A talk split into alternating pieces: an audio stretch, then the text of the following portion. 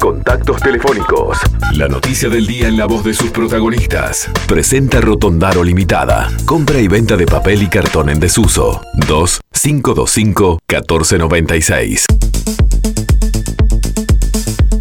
Estamos ya en las 8 y 50. Hace días que la actividad en las playas empezó, hace días que las playas tienen cobertura de seguridad, pero en realidad hoy empieza el verano.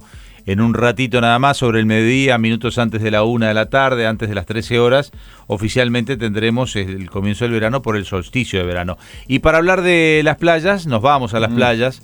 Supongo que capaz que Carlos está en este momento, Carlos Carril, que es guardavida, está en la playa, o capaz que le toca otro turno. Pero además él es, eh, en parte, sos, eh, Carlos, antes ¿No que a las 10 de la mañana los guardavidas? Ahora le preguntamos. ¿Cómo andas, Carlos? ¿Bien? Buenos días para todos ustedes y, la audiencia.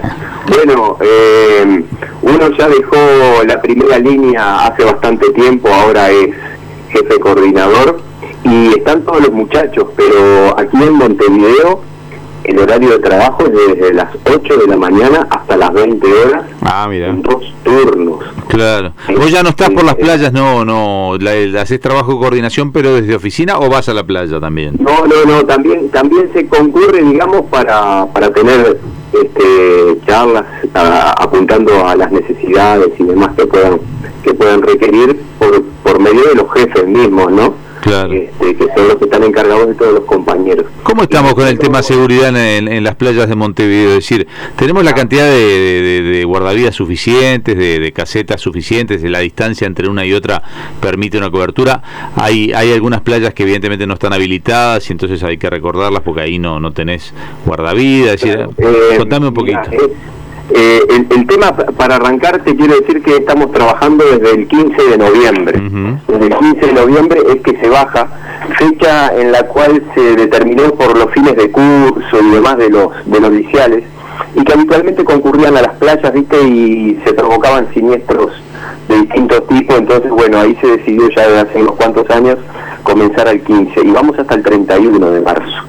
Siguiendo con con lo que preguntabas, tenemos un staff de 204 personas, 204 guardavidas, recibidos todos por el Instituto Superior de Educación Física, y ahí te comento que están distribuidos en dos turnos, como dije hoy, de 8 a 14 y de 14 a 20 horas. También tienen su encargado de playa y a su vez una jefatura en ambas regiones aparte de la coordinación general, que están en el oeste y en el este. Por supuesto que las distancias fueron optimizadas año a año. La brigada de salvavidas es de las brigadas estables desde el año 34 y con los años se ha ido optimizando. Eh, situaciones que, por ejemplo, cuando empecé a trabajar en buceo creo que había una sola, ahora están las tres, o sea, como que todo eso se ha ido maximizando en pos del ciudadano, en pos del bañista. Claro, ¿cuántas eh, actuaciones promedio en tu carrera o promedio estadístico tiene un, guardavida por día? Es decir, ¿cuántas situaciones que tiene que meterse al agua o por semana o por mes? Claro. Yo lo que la cifra que te voy a dar es que no es mejor guardavidas el que tiene que intervenir, sino el que hace la prevención.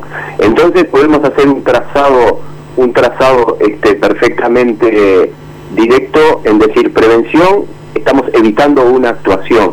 Y si nosotros calculamos que tenemos tres prevenciones, tres prevenciones por cada una de las de las casetas, que la prevención va en no juegues con el inflable, correte de las rocas, que es lo mínimo que podemos hacer. Multiplicamos por 30 casillas, son 90 y si luego lo multiplicamos por el doble turno son 180 y ahí llévalo a toda la temporada. Y de esta manera, ¿qué es lo que estás ganando? El evitar tener que intervenir. Claro. El evitar tener que intervenir. Y algo que nos está pasando es que, a pesar de que desde el año 1998 llegamos a las escuelas públicas de los quintos y sextos años con un programa que se llama Disfrutemos de las playas con seguridad, donde se versa a los niños en cuanto a la forma de conducirse en la playa, eh, las banderas y demás y demás. Y date cuenta que desde el año 98 ya hemos tenido eh, hasta abuelos hay, más de tres generaciones que han eh, sabido escuchar esas clases que dictan nuestros compañeros guardavidas.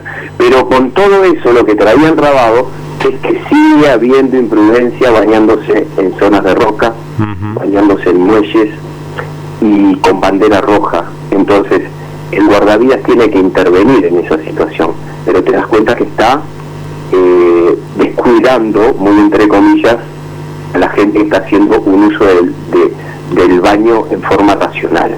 Lo, importante que es ahí eh, trabajar en lo que es la concientización, ¿verdad? Tengo una pregunta, Carlos. ¿Cómo están de equipamientos? ¿Cómo les, ha proporcionado el equipamiento la Intendencia, el, el, Estado para ustedes?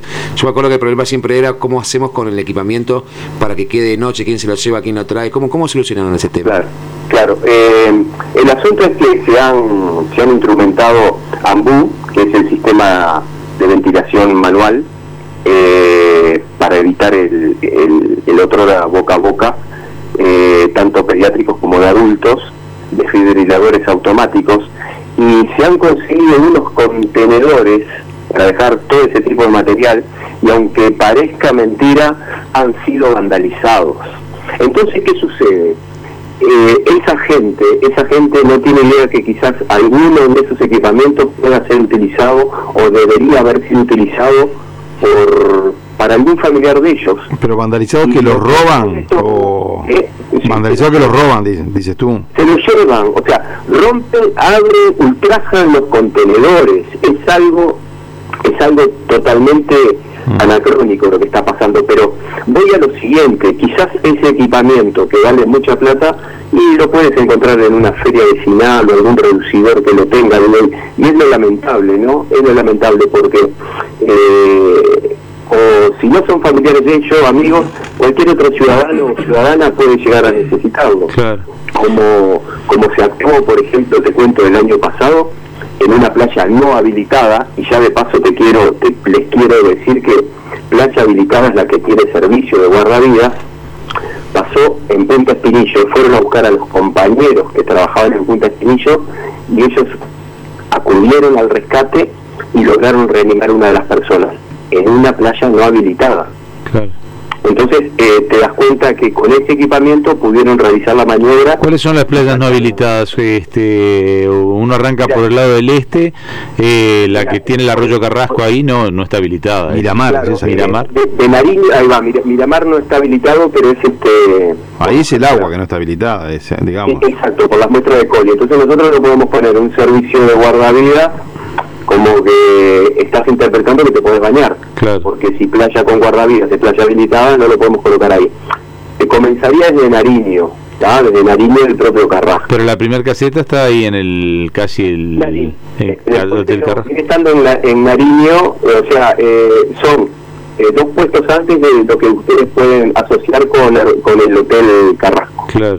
O sea, tenemos tenemos eh, Nariño que es donde comienza, y luego el hotel Carrasco y otra más otra más eh, en Nariño hay caseta en Nariño se va a poner porque qué sucede eh, se va a poner un contenedor porque este es un puesto que se puso en una forma piloto y ya se logró establecer definitivamente.